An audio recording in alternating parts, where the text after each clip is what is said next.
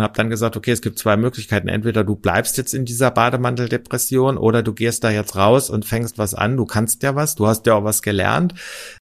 Alles. Ich habe alles sozusagen in diese Rettung gesteckt. Also meine ganze Altersversorgung, mein Haus, meine Autos, alles, was ich hatte, um überhaupt da rauszukommen, weil ich einfach Angst hatte vor diesem Scham. Ich glaube nicht, dass man unbedingt scheitern muss, um noch besser zu sein oder sonst irgendwas. Es ist eine Erfahrung, die man macht. Menschen und Marken, die in keine Schublade passen. Inspiration für Leben und Karriere. Das ist der Andersmacher Podcast mit Dr. Aaron Brückner.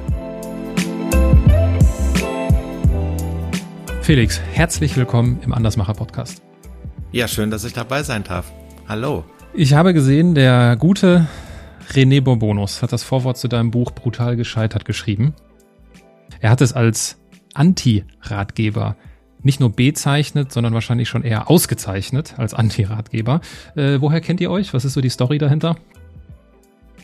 Das ist äh, eine gute Frage gleich zum Einstieg, lieber Aaron. Ähm, den René kenne ich ähm, im Prinzip über eine Veranstaltung äh, wo wir uns kennengelernt haben. Und ähm, dann hat er mir irgendwann mal tatsächlich über Facebook äh, geschrieben, dass ähm, ich ja immer ganz gute Beiträge schreibe und dass ich ähm, auch er sich einfach bedanken wollte für das Liken und so weiter und dass das ähm, ja nicht selbstverständlich ist und so sind wir ins Gespräch gekommen.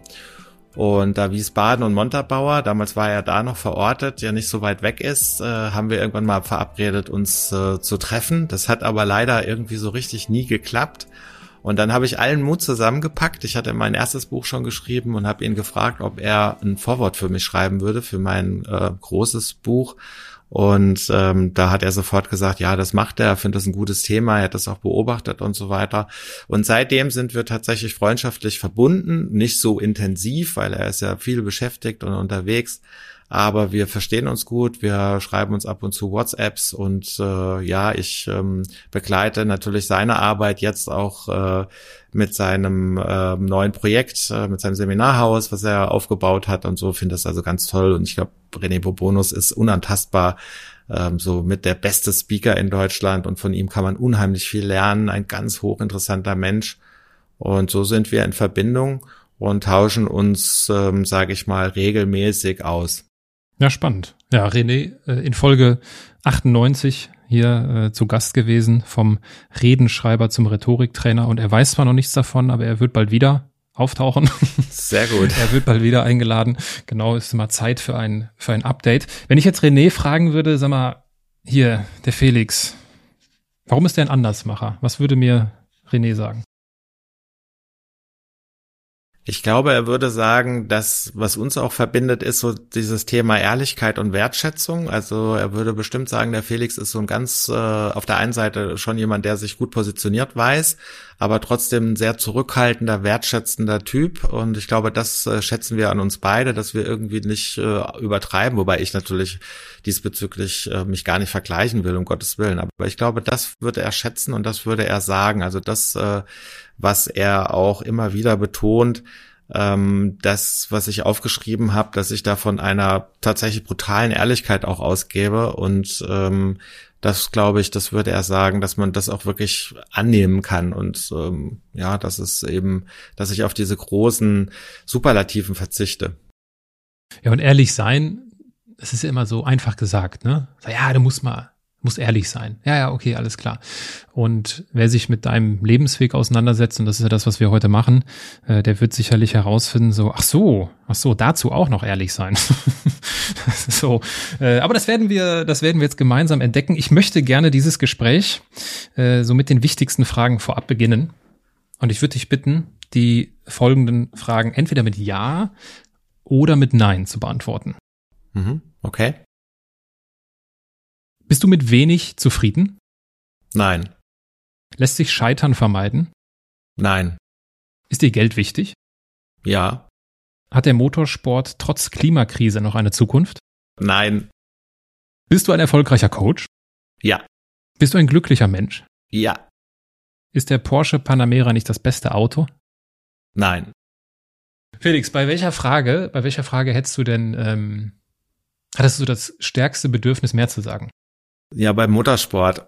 Ist, ist nach wie vor so eine ambivalente Geschichte und auch äh, genau bei dieser Frage sehr schwierig zu beantworten ähm, weil ich mich jetzt in der Tat, ähm, das muss man ein bisschen vorgreifen, das steht ja im Buch auch drin, von allen Sachen, was das angeht, äh, tatsächlich verabschiedet habe. Ich bin ja ein extremer Automobilist und äh, war das immer mein ganzes Leben lang und ich habe kein Auto mehr.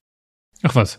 Ja, also kein Rennwagen mehr, sowieso nicht. Das äh, war ja dann auch irgendwann zu Ende aber ähm, eben ich auch jetzt nicht mehr normal. Also ich bin absoluter äh, öffentlicher Verkehrsmittelfreak und ich komme damit auch ganz gut aus. Okay. Stellen wir uns vor, du sitzt abends an einer Hotelbar. Zu der Bar bist du natürlich mit dem Bus gefahren. Ähm, was würdest du, was würdest du bestellen? Was würdest du trinken? Also da ich ja hier die Nähe zum Rheingau habe, würde ich immer erstmal wahrscheinlich alternativen Riesling wählen. Ähm, ich trinke gern Wein und äh, auch tatsächlich gerne deutsche Weine. Ähm, also von der Seite aus würde ein Riesling, würde man Riesling probieren, wenn sie einen hätten, wenn sie einen guten haben. Ne? Also das kommt immer drauf an. Kannst du einen Wein gut empfehlen? Ja, Balthasar Rest zum Beispiel ist ganz so relativ bekannt und so. Die machen guten Wein und da ist äh, ein Riesling, der heißt von Unser äh, und der ist äh, ziemlich lecker. Okay. Stellen wir uns vor, ich säße auch an dieser Bar und mit Riesling aus dem Rheingau bist, äh, triffst du bei mir auf offene Türen und äh, wir würden zufällig ins Gespräch kommen, würden uns darüber unterhalten, wo unser Weißwein herkommt, ob die Automobilbranche eine Zukunft hat, würden uns über einzelne Automarken unterhalten. Ich würde dir dann davon erzählen, dass ich den Porsche Panamera als mein Lieblingsauto bezeichne. Und irgendwann würde ich dich mit Sicherheit fragen, sag mal, das ist ja hier ein richtig netter Abend. Was machst du denn so beruflich?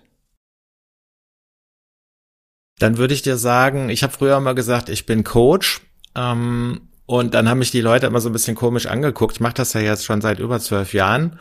Und äh, da war das noch viel schwieriger, äh, weil irgendwie da auch jeder Coach geworden ist und heute noch mehr, viele, viel mehr Coaches gibt. Und ähm, äh, das ist ambivalent. Ich würde dir tatsächlich sagen heute, ich bin geschäftsführender Gesellschafter einer Unternehmensberatung.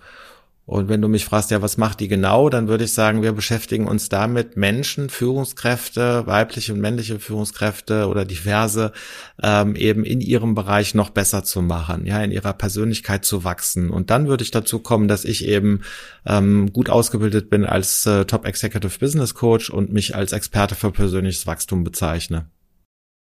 Ja, und ich vermute, dass äh, zu dieser Ausbildung nicht nur eine tatsächliche Ausbildung gehört, sondern auch die Ausbildung des Lebens, des wahren Lebens. Äh, das, was einem halt im Leben so erfährt äh, oder ja, ne, das so was uns so begegnet in unseren in, auf unseren Lebenswegen. Und da gab es bei dir einen Moment und das greife ich gerne auf und zwar auf Seite, ich glaube, es war die Seite 61. Es ist die Seite 61 in deinem Buch brutal gescheitert. Ich sehe hier und du weißt mit Sicherheit, welche Bilder ich meine. Äh, ich sehe ein Foto aus einer guten Zeit und ich sehe ein Foto aus der Zeit deiner Bademanteldepression. Was ist, äh, was, was ist hier passiert? Wo ist hier vor allem der Unterschied zwischen diesen beiden Bildern?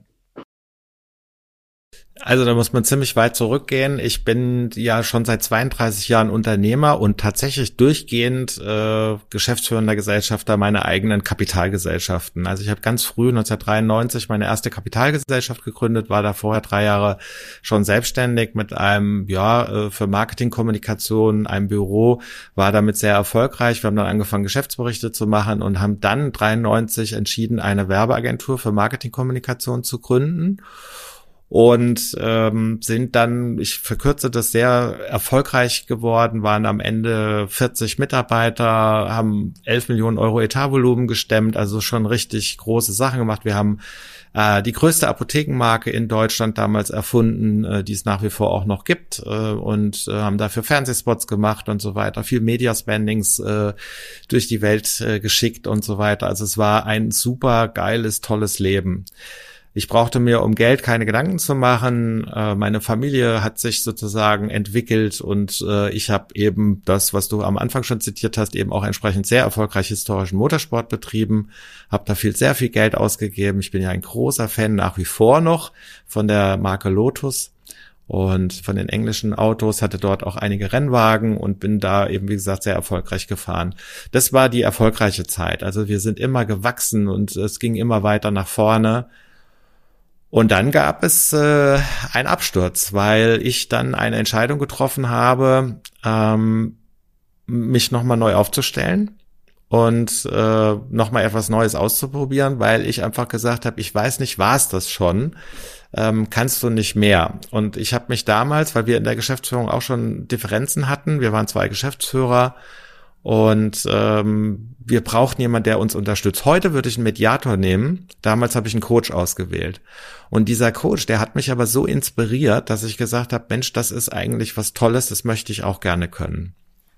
Und da habe ich damals, als die Agentur noch richtig gut lief, eine Entscheidung getroffen, ein Art Sabbatical, würde man heute sagen, nehmen. Also das heißt, ich habe mich äh, für eine Zeit lang rausgenommen. Aus dieser Zeit sind fast zwei Jahre geworden. Ich habe in diesen zwei Jahren eine sehr, sehr umfangreiche Coaching-Ausbildung gemacht, eine Ausbildung als systemischer Familientherapeut, mein Heilpraktiker für Psychotherapie noch gemacht, ähm, eine Trainerausbildung. Also ich habe das einfach genossen, weil ich hatte Zeit und Geld und habe mein Mandat als Geschäftsführer an den anderen Partner übertragen.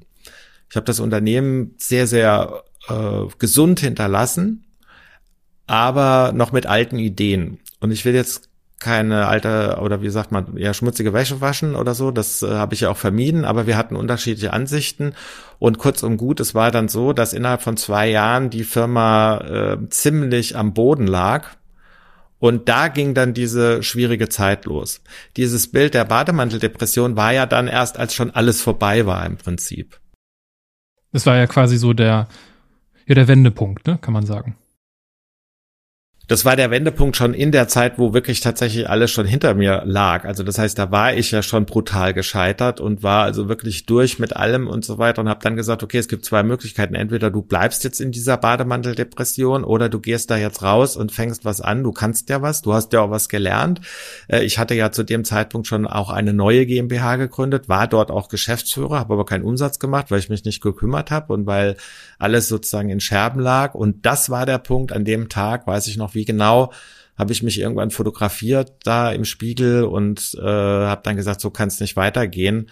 Und ähm, das war der Startschuss dann eben für äh, meine neue Unternehmensberatung zu sagen, jetzt geht's los. Du hast es jetzt so, ich meine, du hast es ja auch schon mehrfach erzählt. Ne? Ich, ich habe auch immer so ein bisschen die Angst bei, bei Gästen wie dir, die halt so eine ja, so eine elementare Geschichte haben, dass ich immer so denke, boah, das ist, muss doch bestimmt langweilig sein, die jetzt nochmal zum fünftausendsten Male zu erzählen. ähm, das heißt, man, wenn man dir so zuhört, das wirkt natürlich so sehr souverän, bewältigt und gut gemeistert. Deswegen will ich da doch schon noch mal ein bisschen tiefer graben.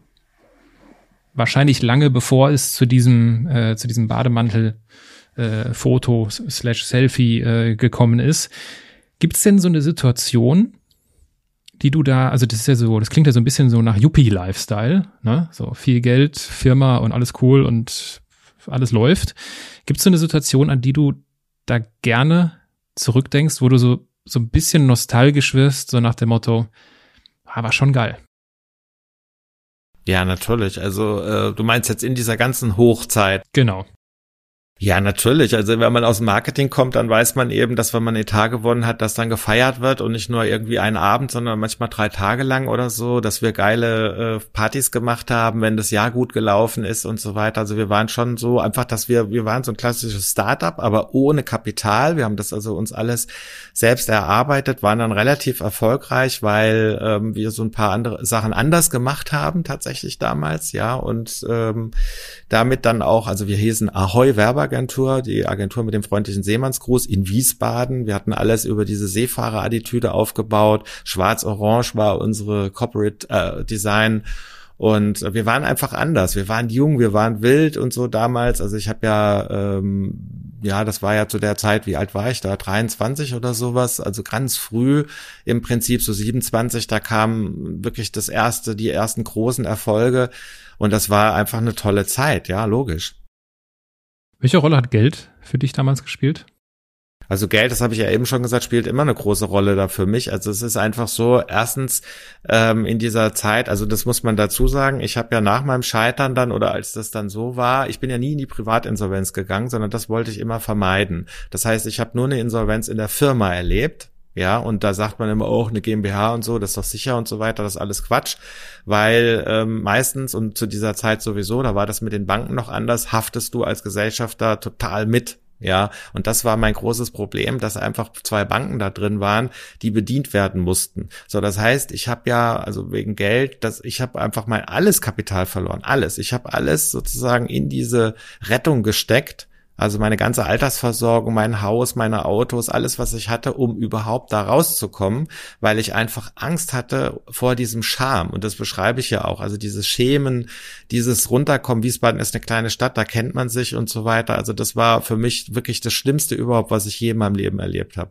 Und deswegen hat Geld sowohl wenig Geld eine Rolle gespielt in meinem Leben, als auch dann wieder, oder beziehungsweise damals, als es Geld sozusagen keine Rolle gespielt hat. Ja, und heute ist es so, ähm, ich habe keine Kredite mehr. Ich lebe einfach von dem, was reinkommt und ähm, was äh, ich, ich kann mich besser organisieren. Ich würde niemals mehr so groß wachsen wollen. Also das äh, ist so eine Sache. Ich bin sehr zufrieden. Wir sind mittlerweile fünf Mitarbeiter hier wieder bei mir in der GmbH. Ich habe ja so verschiedene Formate noch und ich halte das immer so, dass ich es jederzeit kontrollieren kann und dass ich nicht in Bredouille komme. Und deswegen ist mir Geld wichtig. Das heißt ja, Geld heißt ja nicht, wenn man sagt, Geld ist wichtig, dass man viel Geld haben muss. Finde ich. Aber äh, wie sind denn da die Banken reingekommen überhaupt?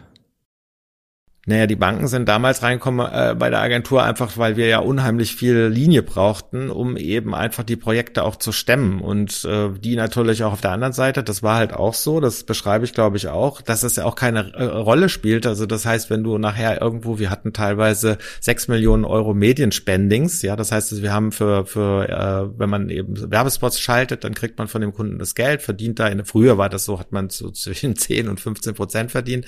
Das ist lange schon vorbei. Die Modelle Modelle haben sich auch geändert, aber ähm, wir hatten dann einfach so viel Geld auf dem Konto. Und dann kamen die Banken natürlich und gesagt, oh Mensch, ja und so weiter. Und dann wurden die Linien erhöht und dann hat man einfach über eine Unterschrift und über die Bürgschaft sozusagen, über die persönliche das angenommen, ja. Und dann nachher waren die Linien halt relativ hoch. Und als es schlecht ging, hat man die eben entsprechend ausgenutzt. Und dann kamen die Banken natürlich zu der Zeit, als wir noch nicht insolvenz waren, insolvent waren, aber eben die haben dann gesagt, okay, jetzt müssen wir mal sehen, dass äh, wir vielleicht auch äh, das mal sichern. Und dann wurden wurden die Kreditlinien gekappt, dann wurde gesagt, man muss ein Stück zurückzahlen und so weiter. Und dann fing das an, dass das unrund wurde. Ne? Also weil die Voluminas eben nicht mehr da waren.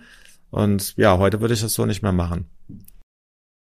Ist das, wenn du, wenn du so zurückblickst und so dich selbst quasi aus der Vogelperspektive dann beobachtest, wie das früher so gelaufen ist, wie du früher warst, was du früher für Entscheidungen und Prioritäten getroffen und gesetzt hast. Ist das für dich so ein, fühlt sich das rund an, so nach dem Motto, so, ja, das, das war halt ich? Oder fühlt sich das so ein bisschen so nach Hadern an, so nach dem Motto, so, boah, was war ich da für ein komischer oder was war ich da für ein dober Typ? Nee, gar nicht. Also ich bin, wenn ich auch in die Rückschau gehe, das mache ich sehr ungern, weil ich finde, äh, man kann nicht mehr anders irgendwas machen. Also man kann es nur besser machen jetzt, anders machen. Und ähm, das ist so mein, mein Ansatz generell, also immer positiv auch da reinzugehen. Das beschreibe ich ja auch so mit meinen fünf Tipps im Buch. Da ist das, spielt das ja auch äh, eine Rolle. Und ähm, nein, also ich würde erstmal, muss ich dazu sagen, ich wünsche keinem zu scheitern oder irgendwie, äh, also Fehler, diese Fehlerkultur oder sagen, das war ja auch so ein bisschen hip, jeder muss mal scheitern und so, das würde ich auf gar keinen Fall äh, so glorifizieren. Ähm, das ist äh, überhaupt nicht wichtig und, und äh, oder das wünsche ich keinem im Prinzip. Aber für mich war das natürlich so, es ist für mich die, der größte Lerngewinn, den ich je in meinem Leben gemacht habe. Und ich will das auch gar nicht äh, missen. Also es hat sich ja komplett komplett geändert und gewandelt. Und das, was ich heute mache, das mache ich wesentlich lieber oder auch ich fühle mich einfach glücklich und und und habe genau mein Ding gefunden als das, was ich früher gemacht habe. Also ich war dem keine Tränen nach. Wenn es anders gekommen wäre, wäre es anders gekommen. Auch okay, kann ich nicht beurteilen. Aber diesbezüglich muss ich sagen, ähm, war das einfach äh, war das einfach eine gute Entwicklung. Wo ist denn es, es muss ja mit Sicherheit so eine Situation irgendwann gegeben haben, wo du gemerkt hast und wahrscheinlich während dieser Zeit, wo du dich auf die Reise begeben hast, dich als Coach äh, zu erfinden oder zu entdecken, was es damit auf sich hat, wo du gemerkt hast, so, ah, Moment mal, mein, mein eigentliches Geschäft, das, das läuft nicht mehr, hier stimmt was nicht. Gab es da so ein, so ein Aha-Moment, also im negativen Sinne ein Aha-Moment? Mm, ja, also der Aha-Moment war im Prinzip eher so das Zwischenmenschliche, ja, dass wir waren ja immer eine Gemeinschaft, wir haben immer gepowert, wir haben Tag und Nacht gearbeitet, sonntags, samstags, also oder am Wochenende, äh, wenn, wenn neue Projekte reinkamen, wenn wir irgendwelche Sachen abgeben mussten, wenn wir ein neues Projekt gewonnen haben. Ähm, und das hat sich geändert, dass ich einfach festgestellt habe, dass so dieses Thema Freundschaft ähm, sich dann auch eben ändert und dass sich einfach, und das muss man auch dazu sagen, so dieser Elan, ähm, einfach äh, so als ganz junge junges Team sich dann auch einfach geändert hat. Ja, also wenn man dann irgendwann mal über die 40 war und ähm, äh, da war man nicht mehr so flexibel. Die Familie war da. Ich habe ja damals war ich ja schon Vater äh, von von einem Sohn und ähm, der ist hat sich nebenbei auch entwickelt. Immer viel zu wenig Zeit und so. Das hat sich geändert definitiv. Also das war dieser Aha-Moment, wo ich gemerkt habe, okay, da wird irgendwas nicht mehr so sein, wie es mal war. Das wird, äh, hat sich verändert auch. Aber jetzt so geschäftlich, also man, man muss ja irgendwann merken, so, okay, äh, also eine Insolvenz, das wird ja nicht von heute auf morgen äh, entstanden sein. Also wo hast du so gemerkt, dass es finanziell problem, problematisch wird? Das kann ich erklären. Das habe ich leider nicht gemerkt, weil das war ja tatsächlich so, ich war vollkommen raus aus dem Unternehmen. Das Einzige, ich war Vollhafter noch, ja, durch meine Bürgschaften und ich war Gesellschafter und Mehrheitsgesellschafter. Ich hatte aber als Geschäftsführer nichts zu sagen. Ich kannte auch keine Zahlen, weil ich auch aus dem Bereich rausgehalten wurde. Das haben wir extra so vereinbart, weil es ja hieß, okay, wir können das besser als du. Damals habe ich gesagt, okay, dann macht mal. Ich habe also auch viel Verantwortung da abgenommen und ich habe es wirklich nicht gewusst. Und die Geschichte, die dahinter stand, war, dass wir im April ähm, damals, weiß ich weiß die Jahreszahl nicht mehr, aber irgendwie dann wurde uns äh, gesagt äh, von der von den beiden Geschäftsführern, die, die dann eingesetzt waren, also den Gesellschaftern und dem Beirat, in dem ich dann war, dass äh, wenn das so weitergeht und so weiter, dass die Ahoy Werbeagentur im November pleite ist. Und da habe ich zum ersten Mal von dieser extremen Schieflage äh, ähm, erfahren. Und da haben wir auch sofort gehandelt, weil ich bin ja und das war das Schlimme, das würde ich heute nicht mehr machen. Ich bin ja als geschäftsführender Gesellschafter wieder zurückgegangen. Das heißt, wir haben die anderen beiden Geschäftsführer entlassen tatsächlich, was auch teuer war und die haben ein paar Kunden mitgenommen und so weiter und ich habe da mit einem sehr kleinen Team weitergemacht und das war vielleicht mit der größte Fehler, ähm, wie man so schön sagt, wenn ein Pferd tot ist, dann steig ab so ungefähr. Also das äh, habe ich eben nicht gemacht. Ich habe viel zu lange festgehalten. Das ist zum Beispiel das Einzige, was ich wirklich gelernt habe. Also die Akzeptanz zu sagen, okay, es geht nicht mehr weiter, hör auf. Ja, das würde ich jedem raten. Also wenn wenn man wirklich absehen kann, dass das nicht mehr funktioniert, dann muss man aufhören. Und da hatte ich die falschen Berater, da hatte ich die falschen, ich habe die falschen Ansätze gehabt. Es war mein Baby, ich habe das vor damals 18 Jahren dann da gegründet und ich wollte einfach durchhalten. Ich wollte irgendwie, das muss doch weitergehen. Auch fürs Team, für die Mitarbeiter, die noch da waren und so weiter. Wir sind ja auch extrem geschrumpft. Also von den 40 Leuten waren wir nachher nur noch 12 und äh, haben natürlich auch ganz viel verloren. Die Kunden hatten kein Vertrauen mehr. Die wussten nicht, was los war. Es war eine Katastrophe. Heute würde ich sagen, wir hätten liquidieren sollen, einfach hätten den ganzen Krempel verkaufen sollen, der da war und so weiter. Dann hätten wir das wunderbar abwickeln können. Ich habe sowieso wahnsinnig viel Geld verloren, viele hunderttausend Euro, äh, die hätte ich da reinstecken sollen, hätte hätte sagen müssen, okay, das Projekt hat nicht funktioniert und ich hätte mich viel früher auch mit dem neuen Thema des Coachings und der Unternehmensberatung eben beschäftigen müssen, als ich das dann eben damals gemacht habe. Ich hatte da einfach äh, da tatsächlich die falsche Entscheidung getroffen oder eben, ja, gibt da keine richtige oder falsche Entscheidung. Es war halt einfach der, der, der falsche Abzweig, den ich gegangen bin. Es gibt keine richtigen oder falschen Entscheidungen, da stolpere ich drüber. Naja, ich glaube, es gibt noch halt eine Entscheidung, ne? Und äh, dann im Nachhinein entdeckt man, dass diese Entscheidung vielleicht nicht, wenn man das so bezeichnen will, nicht richtig war, ne? Oder man hätte sich anders entscheiden müssen. Aber das weiß man ja nie vorher. Und das hätte ja auch gut ausgehen können. Ich meine, ich weiß, es war ja so, das steht auch im Buch drin, ich beschreibe das ja, als der Insolvenzverwalter kam. Wir haben ja ein laufendes Geschäftsmodell noch gehabt und einen Betrieb. Und der kam dann sagte, Mensch, Herr Arnett, ich werde das nie vergessen, weil du das Auto auch genannt hast. Der kam mit einem Porsche Cayenne damals äh, auf den Hof gefahren, äh, GTS oder sowas, keine Ahnung, ich weiß nicht, so ein Riesending und äh, mit einem langen Kamelhaarmantel und stand vor mir. Also ich habe dem die Tür aufgemacht und dann sagt der Mensch, Herr Arnett, ich bin ja Insolvenzverwalter und so, sieht doch gar nicht so schlecht aus. Ähm, ich sage Ihnen, von den ersten, äh, von den ersten 100.000 Euro, die wir Gewinn machen, kriege ich 40 Prozent. Ja. Ja.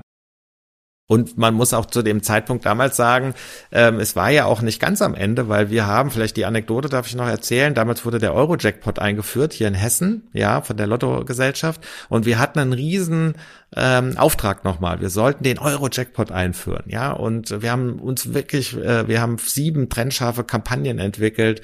Äh, wir waren mit dem kleinen Restteam so begeistert, wir haben uns freie Kreative noch dazu genommen. Wir haben wirklich eine bockstarke Kampagne entwickelt, sind da mit riesen Elan hingegangen, haben uns T-Shirts drucken lassen und so weiter, wie man das so macht im Marketing. Also es war richtig toll. Das ganze Team war begeistert und darum, da es ging immerhin um drei Millionen Euro, ähm, wenn wir das gewonnen hätten. Und ähm, da war ja dann auch sozusagen die Entscheidung. Und wir haben das, das war, ähm, das war äh, einfach, weiß ich nicht mehr so genau, im, im November, Anfang Dezember haben wir präsentiert. Im April sollte das auslaufen und sollte starten. Also das heißt auch ganz enge Zeitlinien. Und das war so voller Hoffnung, das Ganze, so voller Zuversicht. Und dann haben wir gewartet, gewartet und ich habe schon gedacht, oh, schlechtes Gefühl und so. Und dann war es kurz vor Weihnachten und dann rief mich damals der Werbeleiter an und sagte, oder der Vorstand, äh, der Werbeleiter und sagte dann, lieber Herr Arnett, wir müssen Ihnen mitteilen, Ihre Ideen sind am Vorstand gescheitert. Und damit, da wusste ich, das war's. Und das war 18 Jahre lang Ahoi Werbeagentur und da habe ich die Entscheidung getroffen, jetzt geht's nicht weiter, jetzt musste die Reißleine ziehen. Das war, wenn ich es richtig einordne, 2011, ne? Ja. Wir wollen keine dreckige Wäsche waschen. Aber wenn im Buch Namen genannt werden, dann fällt mir das auf. Äh, wer war denn Bernd? Bernd, das war mein bester Freund. Ähm, ich habe mir das auch lange überlegt, ob ich das mache. Ich weiß gar nicht, ob er das weiß. Wir haben nie wieder miteinander gesprochen, nie wieder. Wir haben uns mal begegnet, aber wir sagen, äh, wir, wir sprechen nicht miteinander. Also er nicht. Ich würde gerne mit ihm äh, wieder Kontakt aufnehmen oder so, weil äh, ich habe nie dreckige Wäsche gewaschen und ich habe auch nie gesagt, okay, es ist jemand dran schuld. Ich habe ja auch einen Fehler, ich habe ja auch Fehler gemacht. Aber äh, das war mein bester Freund und Mitgeschäftsführer, ja. Und das ist auseinandergegangen, wie du gerade schilderst. Genau. Das war ab da an dann eben einfach, wie man hier in Hessen sagt, war der Appel geschält. ja, da war das dann, war das zu Ende leider. Und diese Freundschaft, ähm, also will das jetzt nicht zu so vertiefen, aber der Bernd hat eben auch seine ganze Karriere ein Stück mir zu verdanken, weil ich ihm eine Riesenchance gegeben habe. Aber ich muss fairerweise dazu sagen, er hat aber auch wirklich gearbeitet äh, bis aufs Blut. Also wir haben wirklich das Ding gemeinsam, wie man heute so schön sagen würde oder gesagt hat, gerockt. Ja, und es, sowas kommt ja dann noch erschwerend hinzu, ne? Also so ein, so ein äh, Freundschaftsverlust oder nachher da auch irgendwie Vertrauensverlust oder Enttäuschung, was auch immer, da ist ja die zwischenmenschliche Klaviatur breit genug. Äh, zu allem finanziellen Misserfolg, zu allem finanziellen Scheitern, dann halt noch so dieses, also es wäre ja cool, wenn man das irgendwie so gemeinsam durchstehen könnte, ne? Absolut, wobei halt eben, das ist für mich ja sowieso eine Erfahrung gewesen, das steht ja auch im Buch da drin, es war ja nicht nur eben die Freundschaft oder auch die ganze Ebene, es hat sich ja eigentlich alles geändert, auch die ganzen Gesellschafter, die dort waren, auch aus heutiger Sicht, wenn man die Rückschau wirklich betrachtet, es gibt keinen Kontakt mehr, es gibt keine Verbindung mehr, äh, diese Firma ist, außer dass ich jetzt äh, nach so langer Zeit mir das alte Logo in mein neues äh, Arbeitszimmer gehängt habe, was wir in meinem Flur äh, hingen, hat so 3L-Logo, ähm, gibt es kaum noch Erinnerungen daran und so weiter und äh, von der Seite aus alle Freundschaften, alle Beziehungen, alle auch Arbeitsbeziehungen und so weiter sind tatsächlich auseinandergegangen. Und das Schlimme für mich in dieser Zeit war ja, ich war damals auch mit einer Frau zusammen, wir hatten eine Patchwork-Familie und auch da, als das Geld weg war, hat sich diese Beziehung auch aufgelöst. Also wir haben uns dann auch getrennt und äh, weil es einfach, also ich habe alles wirklich verloren. Ja, war aber ein großes Glück, weil dann kam ja sozusagen meine neue Beziehung ins Leben und ohne die hätte ich ja den Wiederaufstieg gar nicht geschafft. Ja, und der, der Wiederaufstieg soll natürlich nicht zu kurz kommen heute. Gab es denn, gab es denn irgendwie so in deiner gesamten Entwicklungsphase als Unternehmer, gab es irgendwie oder gibt es irgendwie ein Buch, was dich auf diesem Weg besonders geprägt hat? Ja, sehr. Also es gibt ein Buch, äh, Master Han Shan, Horst Ricker, ähm, der ja auch irgendwo hier aus dem Odenwald kommt, und zwar ein Unternehmer, der damals äh, im Bereich äh, Spritzgusstechnik und so weiter irgendwo bei einem großen Kamerahersteller gearbeitet hat und der hat ein Buch geschrieben, das heißt, also der ist heute Bettelmönch äh, in Thailand, hat dort eben ähm, ein, ein quasi so, wie so ein eigenes kleines äh, Kloster gegründet. Und der hat damals ein Buch geschrieben, das heißt, ähm, wer, äh, ähm, wer loslässt, hat zwei Hände frei. Und äh, das ist so sein Bestseller. Und äh, das habe ich mir auch gekauft und da beschreibt er zum Beispiel, wie er von einem erfolgreichen Unternehmer im Prinzip durch einen Unfall, der ihn geläutert hat, also einen Verkehrsunfall äh, mit einem Jaguar, äh, den er hatte und äh, ist auf der Autobahn verunglückt in so einen Holztransporter und so weiter und ist dadurch wirklich geläutert worden und hat davon dann einen Entschluss ge, äh, getroffen, alle Unternehmungen und so weiter zu verkaufen, abzugeben und als Mönch zu leben. Und das macht er bis heute noch. Und er kommt auch ab und zu nach Deutschland noch äh, macht Vorträge und so weiter. Ich habe ihn leider live noch nicht erlebt, aber viele Interviews gesehen, viele Tutorials, die er macht und so weiter. Ich finde es ein ganz besonderer Mensch.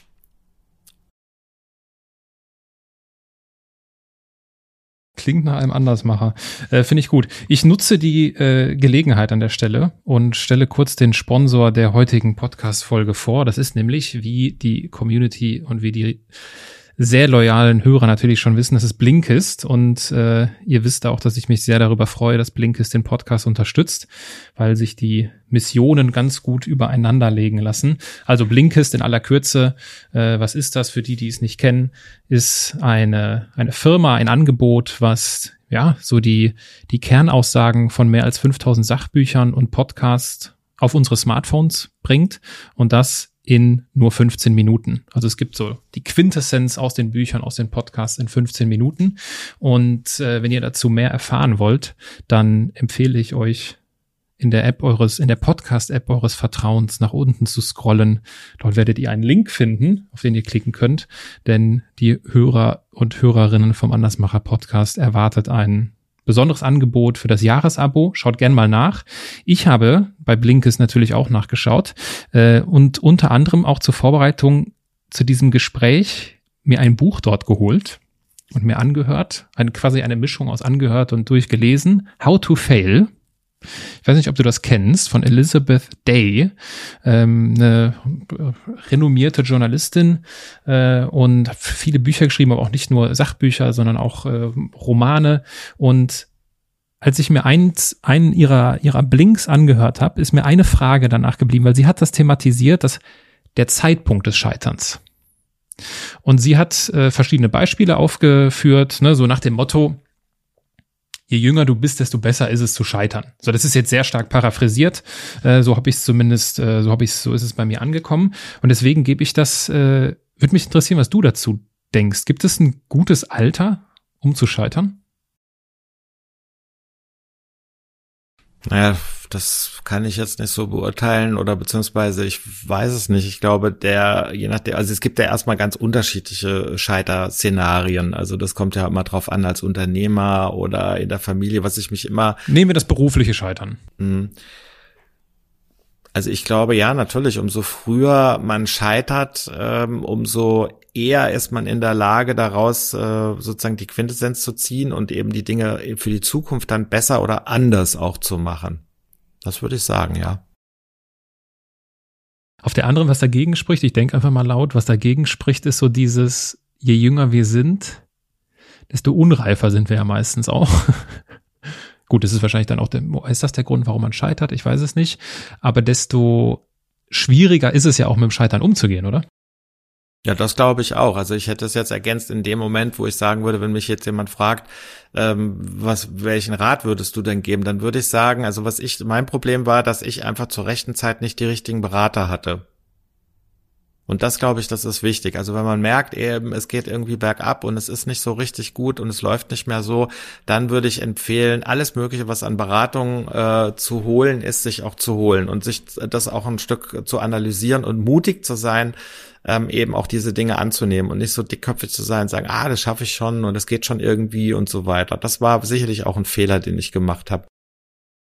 Ja, das ist ja immer diese die Schwierigkeit, da die Balance zu finden, ne? So sein so diese eigene Dickköpfigkeit doch zu haben, weil so Dickkopf ist ja auch schnell so, ich bin ehrgeizig, ich ziehe die Dinge durch, ich bin diszipliniert und auf der anderen Seite zu erkennen, wann es damit genug ist, was ist, wann es das nicht braucht. Ja.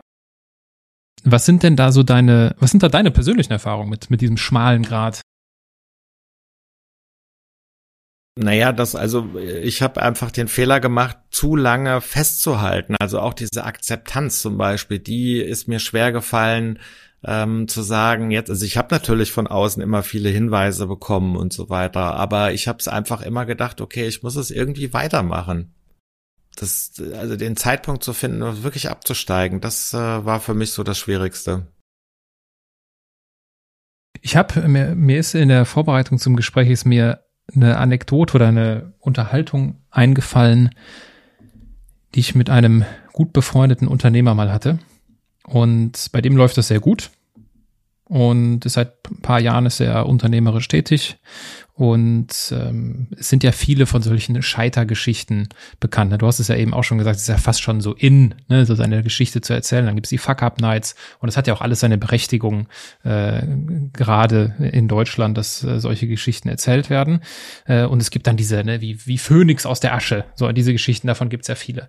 Und er hat mich mal so gefragt und ich fand das einen ganz interessanten Gedanken und auch einen sehr ehrlichen Moment, äh, so nach dem Motto, ähm, Meinst du, dass jeder, um so richtig erfolgreich zu werden, sich einmal auf die Nase legen muss? Weil er halt noch nie gescheitert war. Und er schon so das Gefühl hatte, ja, ich werde hier gerade so richtig erfolgreich, aber eigentlich gehört zum Erfolgreichsein dazu ja scheitern.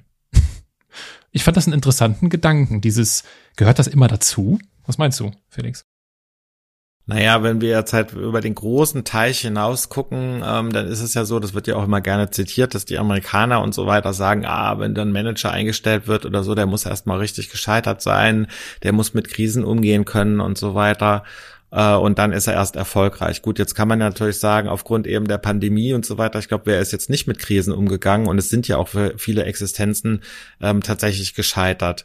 Ähm, ich war vielleicht auch mit dieser ganzen Idee ein bisschen früh, aber auch eben tatsächlich in diesem Mainstream, der sich entwickelt hat. Also Fuck-Up-Nights im Moment spricht keiner mehr oder kaum noch leider davon, weil es im Moment auch nicht geht. Diese Fuck-Up-Nights leben ja auch tatsächlich Viele haben es versucht digital, aber so richtig kommt es nicht rüber. Also das ist einfach so dieses, diese Atmosphäre. Ich war ja auch auf allen bedeutenden Fuck-Up-Nights, habe ich gesprochen, weil mir das ein Bedürfnis war. Das ist ja immer pro bono und ähm, das hat mir immer gut gefallen. Also von der Seite aus, ich, meine, ich habe ja unheimlich viel auch meinen Vortrag verkaufen können und war damit unterwegs. Ähm, habe alles gemacht. Ich habe so, jetzt mal für mich war das ja sowieso das erfolgreichste, was es überhaupt gab. Das muss man dazu sagen. Ich habe äh, so viel Radiosendungen bespielen dürfen. Ich war in so viel Interviews. Ich war in ein paar Podcasts. Jetzt natürlich heute. Das ist eine super Ehre. Ähm, und vor allen Dingen, ich war im Fernsehen ein paar Mal. Also von der Seite, ich habe damit alles erreicht. Ob man das unbedingt muss, ich weiß es nicht. Also wenn ich heute zurückblicken würde, also wenn ich es wenn ich es äh, nicht gehabt hätte, dann wäre mein Leben ganz anders verlaufen. Ja, ich hätte vielleicht eine Coaching-Ausbildung gemacht und hätte das irgendwie so nebenbei gemacht oder sonst irgendwie, aber wäre war wahrscheinlich heute immer noch, keine Ahnung, äh, Geschäftsführer einer Marketingagentur oder wir hätten irgendwie was anderes gemacht. Ich weiß es nicht, kann es dir nicht sagen. Also ähm, ich sage immer in meinen Beratungen, wenn ich Hellseher wäre, würde ich es Ihnen sagen, aber das bin ich nicht, verdiene mein Geld anders. Ja, also um deine Frage konkret zu beantworten, nein, ich glaube nicht.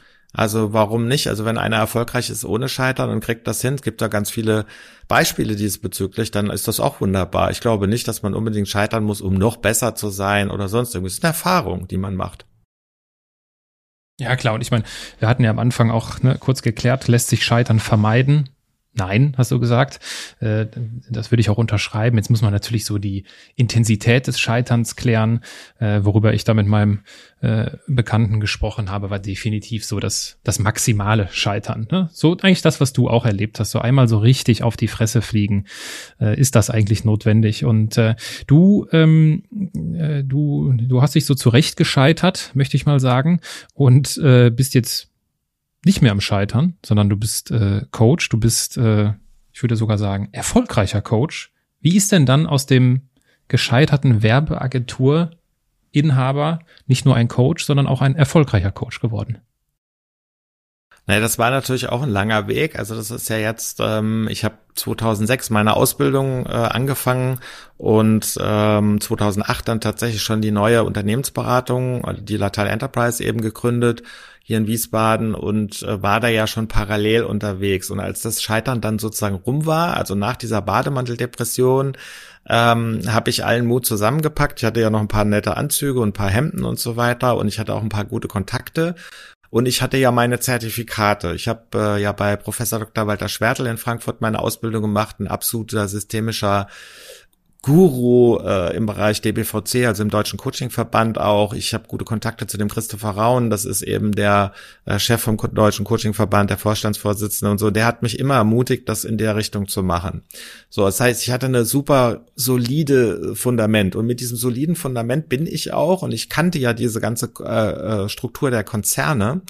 Und ich mache heute ja nichts anderes als institutionelles Coaching. Also das heißt, ich bin nur ausschließlich ähm, beschäftigt über äh, Coaching Pools. Das heißt, ich arbeite ausschließlich für Konzerne, ähm, für DAX 40 Konzerne, für ganz große mittelständische Unternehmen, mittlerweile auch für einen Hub, für ein Coaching Hub, für ein sehr bekanntes äh, in Berlin oder aus Berlin und ähm, bin da auch unterwegs. Und ähm, ich habe dann, ich war eigentlich schon immer in meinem Leben, wenn ich was gemacht habe, dann wollte ich, dass, dass ich das auch erfolgreich mache und dass es eben auch gut wird. Und dazu zählen halt ein paar Parameter und die habe ich halt eingesetzt. Das ist zum einen natürlich eben auch tatsächlich die Positionierung, eine ganz klare Positionierung zu haben. Ähm, gutes Marketing, ja, das gehört dazu, aber natürlich auch die Grundlage, die Menschen gut eben auch mitzunehmen und ein gutes äh, Coaching auch abzuliefern. Und ich glaube, das macht das alles aus, dass man in diesem Beruf dann irgendwann, ähm, das dauert, äh, weil man braucht das Vertrauen, man braucht die Feedbacks, man braucht die Erfahrung, das merke ich immer mehr ähm, ich gehe jetzt so langsam aber sicher auf die Mitte 50 zu. Also ich werde jetzt 54 im Mai und ähm, das ist schon wichtig. Also wenn ich so jetzt zurückblicken würde, würde ich sagen, also natürlich bin ich unheimlich gereift in diesen zwölf Jahren jetzt und so weiter. Also ich habe ähm, keine Ahnung, glaube ich, mittlerweile fast 2000 Führungskräfte begleitet. Ich habe ähm, wahnsinnig viel Coachingstunden jetzt hinter mir. Ich habe viele Workshops gemacht. Ich habe ja jahrelang auch noch Trainings gemacht. Das mache ich heute nicht mehr. Und wenn du das alles zusammenzählst, dann bist du irgendwann auch erfahren und dann kann man damit auch gutes Geld verdienen. Wenn du deinem früheren Ich, der gerade beginnt, diese Coaching-Karriere ja, zu starten, etwas raten könntest, was würdest du, was würdest du dir selbst raten? Also ich würde heute raten, was mir schwer, schwer fällt immer noch, ist Gelassenheit und Geduld. Ja, weil die hatte ich natürlich auch nicht. Ähm, aber es, es ging dann. Also die ersten Aufträge kamen dann rein. Ich wusste, wie das funktioniert. Ich wusste, wie ich das akquirieren sollte und so weiter. Und man braucht einfach Geduld. Ja, und wenn man die Geduld dann hat, und äh, dann kommt irgendwann auch der richtig große Durchbruch. Ähm, man muss einfach abwarten ein Stück. Ne? Also man, ich sage immer so, das äh, Gras wächst nicht schneller, wenn man dran zieht. Also das ist braucht einfach eine gewisse Zeit. Und eine Kontinuität, das muss ich auch dazu sagen. Also viele meiner Kolleginnen und Kollegen zum Beispiel in diesem Job, wenn ich das beobachte, ich bin ja auch ähm, im Social Media unterwegs, nicht mehr so extrem. Also ich hatte äh, ja auch viel auf Facebook gemacht, äh, ich war auf Instagram und so weiter, diese ganzen Themen, die habe ich alle gelassen. Ich konzentriere mich jetzt rein auf LinkedIn. Und wenn ich das da so beobachte, dann sehe ich sehr viele Kollegen, und das ist der größte Fehler, den man in dem Job machen kann, nach meiner Meinung, ist, dass man irgendwie ständig springt und dass man immer wieder auf neue Hypes aufspringt und sagt, das ist es jetzt, das mache ich jetzt und so weiter. Das ist genauso auch die Speaker und so. Ähm, ich habe ja so zwei Karrieren. Also zum einen einen als Autor, ich bin ja kein Schriftsteller, ich bin einfach Autor, ich habe das erst lernen müssen. Dazu gibt's ja auch ganz tolle Anekdoten im Buch, äh, wie ich dazu gekommen bin und was ich mir da für eine blutige Nase geholt habe und so am Anfang, weil es nicht funktioniert hat. Ähm, und auch auf der Bühne, ich meine, da kann ich auch ganz tolle Geschichten erzählen. Ich habe vor 1400 Leuten gesprochen, das war für mich ein Riesenerlebnis ähm, und so weiter. Also ich sag mal so, diese, ähm, das, das dranbleiben an einer Sache. Und ich habe auch nie gesagt, so ich bin jetzt gescheitert, ich habe da jetzt was gemacht, jetzt mache ich das nächste, sondern ich mache das immer noch weiter. Und es wird immer noch nach wie vor äh, gekauft und ich bin auch davon überzeugt, dass wenn die Pandemie mal so weit im Griff ist, dass wir uns wieder begegnen können und so, dann werde ich auch wieder besser gebucht werden, ja, weil das ist dann ein Thema ist, was sich zum Beispiel mit dem Thema Resilienz beschäftigt. Also im Prinzip, wie, was machst du nach der Krise? Wie kommst du rauf? Und das, dieses Bild, das habe ich ja schon parat. Das muss ich jetzt nur entwickeln. Zum Thema Krise ein kurzer Querverweis auf äh, die Podcast-Folge 189. Da war nämlich Mark Waller zu Gast, äh, der von seiner 140-tägigen Geiselhaft erzählt. So viel zum Thema Krise. Ich möchte aber nochmal, ähm, weil du das jetzt auch sagst, ja, geduldig sein, gelassen bleiben, dranbleiben. Wir hatten ja eben dieses Thema, auch irgendwann dann zu erkennen, das ist es nicht. Ich tue mich schwer damit, für mich so persönlich da so eine Grenze zu finden und zu formulieren. Also wo, wo ist, wo hört dieses Dranbleiben auf? Und ich finde, das ist ein wichtiges Thema, weil ich glaube, dass nur weil jemand Coach werden will und da Gas gibt und Marketing macht und vielleicht sogar ein Buch veröffentlicht, heißt das nicht, dass er der geborene Coach ist. So. Das heißt, wo, du weißt, was ich meine, ne? Mhm. Das heißt, wo, wo vielleicht gibst du, vielleicht, vielleicht kannst du mir da auf die Sprünge helfen, was, was irgendwie diese, diese Demarkationslinie Linie zwischen diesen zwei Entwicklungen angeht. Wo, wie verläuft die? Naja gut, also ich äh, will das mal in zwei Teile einteilen. Also zum einen muss ich wirklich sagen, also Coaching ist ja ein unheimlich dehnbarer Begriff. So, ähm, so ich bin, ich bin klassisch in Anführungsstrichen Business Coach. Wenn man das Executive noch vorne äh, hinsetzt, dann heißt es, also ich arbeite zum Beispiel für Führungskräfte, die immer eine Personalverantwortung haben ähm, und die meistens große Teams führen, also teilweise bis zu 6000 Leute zum Beispiel. So, das heißt, diese Ebene dieser Business Coaches in Deutschland, die ist einfach, das hat jetzt nichts Überhebliches oder so, sondern die ist relativ abgezählt. Ja, also diese systemischen Coaches, die tatsächlich davon leben können und so weiter, davon gibt es nicht so viele. Ähm, mit den anderen Formaten, was man mit Coaching verbindet, muss ich ehrlich sagen, kann ich weder was anfangen noch was dazu sagen, weil, ähm, also ich würde es mir auch nie anmaßen, ob einer gut oder schlecht ist oder so. Also von der Seite aus, ich kann das dir leider nicht beantworten, weil ich mich mit diesen Themen auch nicht auseinandersetze. Also ich bleibe in meiner, in meiner Auftragsblase. Da bin ich gut. Ja, so und um deine Frage in dem zweiten Teil zu beantworten, natürlich, wenn du jetzt äh, das auf das Thema Scheitern oder Niederlage oder wenn du merkst, okay, du hast jetzt ein Business, was sich nicht entwickelt, wenn du da dran bleibst und jeder sagt dir, hm, deine Idee oder so ist zwar gut, aber da wird sich nichts entwickeln oder es bringt zu viel Kosten zum Beispiel, das ist ja immer das Üble, ja, dass man an den Kosten nachher dann scheitert oder an irgendwelchen Sachen, die einem vielleicht auch aufgeschwätzt werden oder wie auch immer oder ja, man muss dazu auch kritisch sagen, dieser ganze Markt ist ja auch versaut. Also ist, äh, es gibt ja einen großen Speaker, ähm, der Menschen groß macht, habe ich gestern gelesen. Wir machen andere groß. Ähm, ja, das fand ich schon vom Spruch auch ein bisschen. Hoffentlich macht er ja nicht drauf oder so.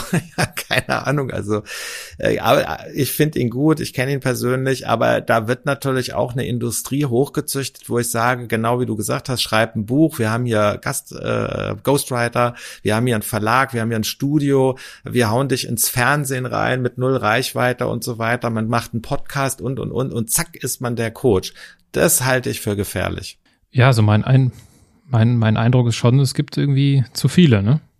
Es gibt zu viele Coaches auf der Welt.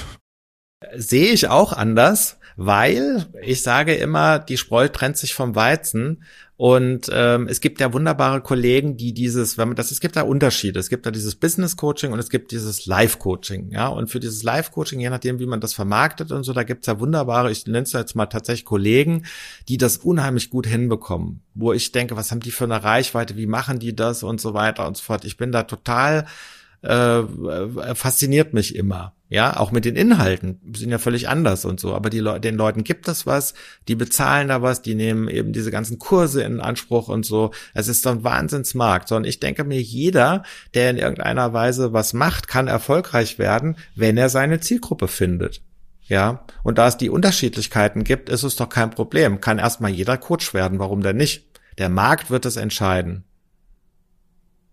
Man kann ja nichts verkehrt machen. Also normalerweise ist jeder mündig und wenn er feststellt, das ist nichts für ihn, also Coaching sollte nicht fesseln. Ich habe letztens Artikel auf LinkedIn darüber geschrieben, wo ich einfach sage, okay, äh, oder auch sogar ein Video gedreht davon, wo ich auch das selber gemerkt habe, es hat irgendwann nicht gepasst, also muss man aus der Passung raus und dann hat man den Auftrag nicht mehr. Also Coaching ist ja nie verpflichtend. Wenn es verpflichtend wird, würde es schon gar nicht eingehen. Ja, und ich zähle mich auch übrigens zu den Leuten, die, ja, die das mal so im Kopf hatten, ne? So, Coach, ja, das war auch mal, also das hat äh, eine gewisse Zeit, einen gewissen Zeitraum, hat das in meinem Leben äh, geprägt. Ja, das, das, hat eine tiefe Fußspur hinterlassen, dieser Versuch. Äh, ich durfte ja auch, denn das Buch Brutal gescheitert ist ja bei Gabal erschienen. Wir sind ja äh, Kollegen. Richtig, Autoren, Kollegen, äh, Gabalianer. Ich weiß gar nicht, ob es den Begriff gibt, aber Doch, gibt bestimmt. es ja. Gabalianer, ja, stimmt. Ne? Wenn nicht, dann, wenn nicht, dann jetzt. Ich, ne? ja. ähm, und äh, das, weil es gehörte so auch so in die Zeit, so ja, stimmt. Ich, ich, ich, mich interessiert das, mich interessieren persönliche Fragestellungen. Deswegen ist das auch einer der Antriebsmotoren für mich, diesen, diesen Podcast zu machen, weil ich finde das einfach spannend. Ich bin da immer neugierig, egal wer da vor mir sitzt. Ich bin neugierig, warum, wie und weshalb und was dabei rausgekommen und was wurde dabei gelernt. Und ich habe schon diesen Denkfehler gehabt. Ich habe da einfach, wahrscheinlich musste ich den machen. So, ja, ja, stimmt, dann, ja, dann wirst du Coach.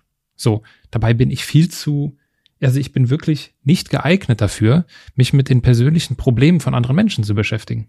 Ich bin da viel zu ungeduldig für und viel zu ungelassen und äh, also das funktioniert nicht. So und deswegen ich fühle dieses, ähm, ich ich fühle das, dass so, hey, ich will Coach werden, aber ich glaube, das liegt einfach daran, dass das ja, man will da irgendwie so eine, man sieht da so eine Fata Morgana, man hat ja so gewisse Vorbilder in der Branche, die es halt geschafft haben die dann wiederum auch Geld damit verdienen, dir diese Fata Morgana zu vermarkten. Und am Ende gibt es, glaube ich, einfach viele, die die Erfahrung machen müssen, dass sie kein Coach sind, indem sie es versuchen. So würde ich es mal sagen. Ja, also das ist ja auch äh, eben wieder versucht, nochmal versucht, wie gescheitert so ungefähr. Also von der Seite aus, das muss man halt auch, ausprobieren. Aber es, ja, also das kommt immer drauf an. Ich bin da ein bisschen ambivalent, weil ich einfach sage, es gibt diese Industrie, die da drauf schreibt, ich mache dich zum Speaker oder zum Coach ähm, dann laufen die Leute dahin, ob sie Talent haben oder nicht. Die bezahlen dafür Geld, gehen in irgendwelche äh, äh, Edelmetallprogramme und so weiter. Und äh, ich meine, es gibt ja, das haben ja auch viele versucht. Auch das muss man wirklich sagen. Ähm, auch Menschen, die einfach da drauf aufgesprungen sind und und ähm, ich finde es immer so schade, was dann letztendlich bei rauskommt, so, ja. Also das ist so, da wird so viel Geld verbrannt und ja, in der Tat ist man dann irgendwann geläutert. Und ähm, ich guck da so ein bisschen drauf. Ich, ich, also ich sag mal, mich fragt ja keiner. Ja, ich würde sagen, geht erstmal wirklich zu einem Coach, der mit dem Kram nichts zu tun hat und der euch mal ein Stück analysiert und guckt, ob ihr überhaupt dafür ein Talent habt. Auf der anderen Seite muss man dazu sagen, es gibt natürlich auch super Leute, die das geschafft haben. Also für mich so zum Beispiel einer äh, der Größen, ich kenne ihn leider nicht persönlich, aber äh, also Hut ab, Chapeau, wie man so schön sagt, ist Tobias Beck zum Beispiel, ja. Also jemand, der äh, diese ganzen Mechaniken äh, so erkannt hat und auch seine, er geht ja auch mal von seinen Defiziten aus und so, was er alles war und in seiner Schule und wie viel Mal auf der Schule, von der Schule geflogen ist und so weiter. Und suggeriert den Leuten natürlich da auch, dass man das eben, sage ich mal, mit so einem Background schaffen kann und so. Ne? Aber er sagt natürlich, du brauchst auch immer irgendwas, was du den Menschen vermitteln willst. Aber ein cooler Typ, ja, der durch diese, glaube ich, diese ganzen Schulen auch gegangen ist und der das gut gemacht hat. Ja, also das soll auch nicht die die Relevanz des Jobs, also die Relevanz eines Coaches will ich auch in keinster Weise schmälern, ne? weil das ist. Äh Wobei ich jetzt nicht weiß, ob er überhaupt Coach ist, das muss ich auch dazu sagen, ob er sich so nennt. Also dafür verfolge ich ihn zu wenig. Also zum Beispiel René Bonus, weil wir den vorhin hatten, der René sagt auch immer zu mir, er sagt, er ist Trainer und Redner, aber er ist kein Coach. Ja, der, der sagt das. Er hat keine Ausbildung da in der Richtung, soweit ich das weiß, aber das hat er mir mal gesagt, auch das würde er gar nicht anbieten. Ja, das stimmt schon. Also ich, ich, genau, also es geht nicht darum, irgendwie zu sagen, man braucht ja gar keine Coaches. Ganz im Gegenteil. Äh, ich habe schon äh, sehr wichtige und sehr gute äh, Gespräche mit Coaches, Coaches geführt in meinem Leben. Hast, hat sich denn. Ja, der Coach, darf ich noch einen Satz dazu sagen? Der Coach, selbst der Coach braucht einen Coach. Also ohne das geht das gar nicht. Also wenn ich mich nicht coachen lassen würde oder auch reflektieren lassen würde, also, ref, also in Reflexion oder in Supervision gehe, wobei das ist ja eher therapeutisch, ähm, dann, dann würde ich ja gar nicht mich entwickeln. Ja, also natürlich muss ich muss ich das auch forcieren. Also ich gehe immer äh, zu Leuten in meinem aus meinem Segment, wo von denen ich was lernen kann. Ja, und wenn wir schon bei Querverweisen auf andere Podcast-Folgen eben waren, dann äh, auf Folge 101 natürlich Sabine Askodom, äh, die Grand Dame der großen Bühne. Eine Empfehlung, auch sie äh, fällt für mich in die Welt von Coaches, die die Welt definitiv braucht. Hat sich denn oder inwiefern hat sich denn deine Beziehung zu Geld verändert, wenn du jetzt auf diese, auf deine unterschiedlichen Karrieren blickst? Naja, das hatte ich ja schon angedeutet. Also früher war das so, wenn ich irgendwas wollte oder wenn irgendwas spannend war oder sonst irgendwas, aufgrund auch dessen, dass die Banken mich tatsächlich sehr stark äh, gesponsert haben und gesagt haben, Mensch, Herr Arnett, was brauchen Sie denn noch? Ja, hier, äh, keine Ahnung, äh, da haben Sie noch mal 100.000 Euro Linie so ungefähr. Dann habe ich die auch schon mal belasten können. Ja, wenn ich irgendwo ein tolles Rennauto gesehen habe, dann bin ich ausgezogen. Ich habe einen guten Freund, mit dem bin ich dann nach England gefahren, äh, hatte ja damals auch Zugfahrzeug und Anhänger und dann habe ich dann dort dort äh, ein Auto gekauft. Und äh, aber eben auf Pump. Das würde ich heute nicht mehr machen. Also bist du, wie soll man das nennen? Das ist ja nicht spar, ist das sparsamer?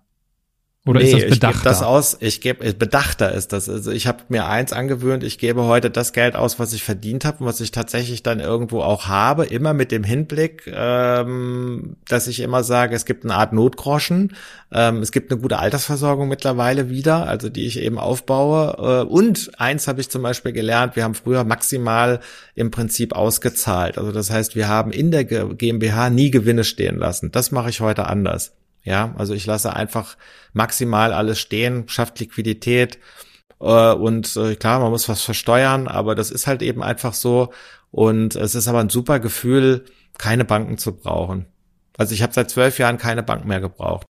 Auch für größere Investitionen. Also wir machen im Moment neue Projekte. Wir entwickeln gerade im Moment ein systemisches Tool, was viel Geld kostet, aber das wird eigenfinanziert. Altersvorsorge. Das war der Begriff, den mir gerade nicht mehr eingefallen ist. Äh, darf ich da nachfragen? Ja. Altersvorsorge? Was, was genau? Wie machst du das? Naja, äh, also erstmal das, was klassisch möglich ist, äh, eben, also ich bin ja GmbH-Geschäftsführer, da gibt es ein paar Vorteile, äh, die man nutzen kann bis zu einem gewissen Grad und sonst halt eben einfach zu sagen, wirklich einen gewissen Teil, das habe ich von einem großen ähm, äh, ja, Finanzdienstleister gelernt, der ähm, seine Unternehmung verkauft hat, der im Moment auf LinkedIn auch ganz groß äh, dabei ist und auch bei den äh, König der Löwen, glaube ich, heißt das ist. Ja, und Höhle so, der Löwen, meinst du? Höhle der Löwen, sorry, ja. ja, aber sieht auch so ein bisschen wie ein König. Äh, hat eine berühmte Schauspielerin geheiratet. Und aber ich finde den Typ, der, der hat sich total geändert, der Carsten Maschmeyer, und äh, ist also wirklich, der gibt tolle Tipps auf LinkedIn, muss man mal angucken. Super Videos und der hat da so ein Modell, wo er sagt, du hast ein Drei-Konten-Modell und so fahre ich das auch. Das heißt also, man muss immer einen Teil auch wirklich zurücklegen. Das mache ich auch sehr akribisch. Und so baue ich eben meine da, also vor, ich habe ja nichts mehr gehabt. Ich habe alles in die, damals in die Insolvenz gesteckt, um eben nicht in so Privatinsolvenz zu gehen.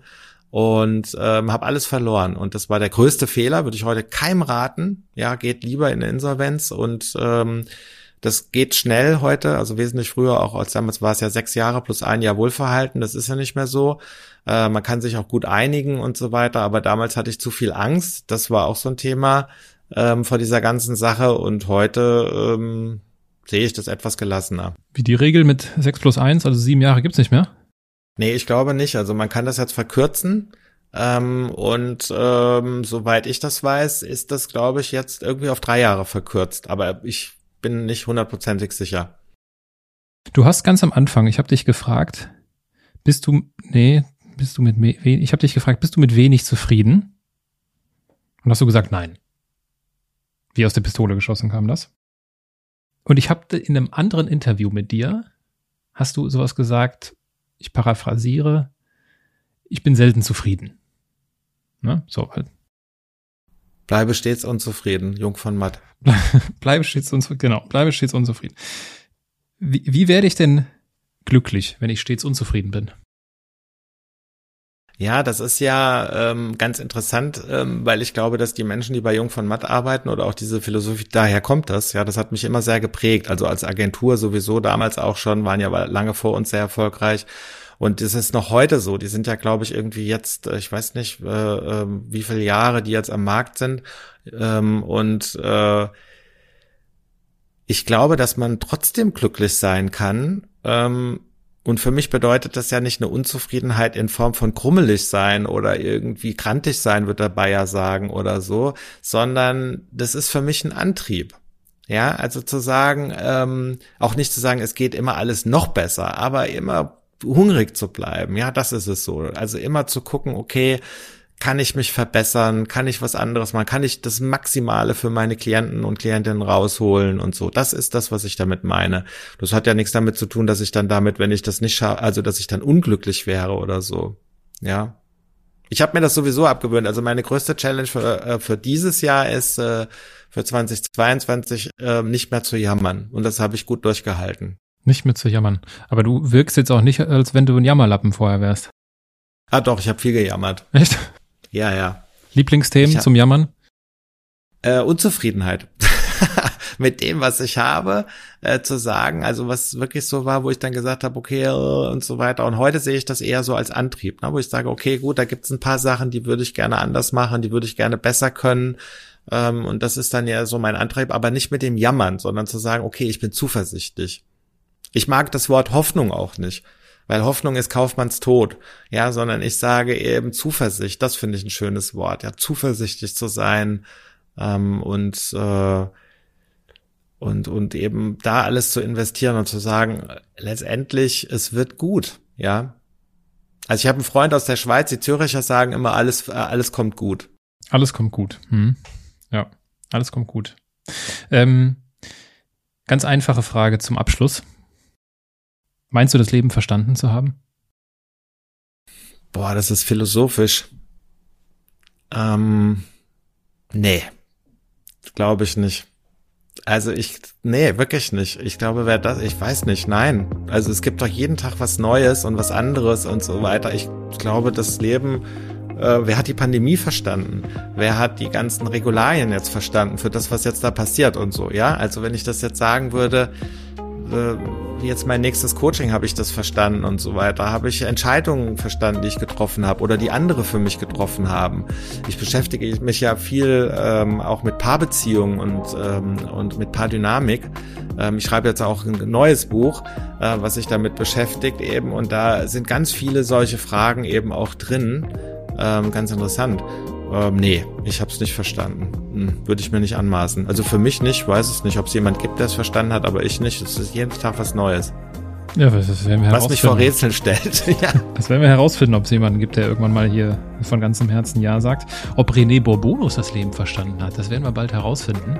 Äh, und um auf den äh, guten René nochmal zurückzukommen. Mensch, Felix, ich danke dir für, äh, ich danke dir für deine Zeit. Ich danke dir für, für deine, ja, für diese Einblicke in deine, in deine Scheitergeschichte, aber auch in deine, ja, dadurch wahrscheinlich gewonnene zuversichtliche Perspektive im Leben und über den Begriff die Edelmetallkurse im, Zu im Zuge der Coaches. Den Begriff merke ich mir. Ich danke dir ganz, äh, ganz herzlich. Schicke liebe Grüße.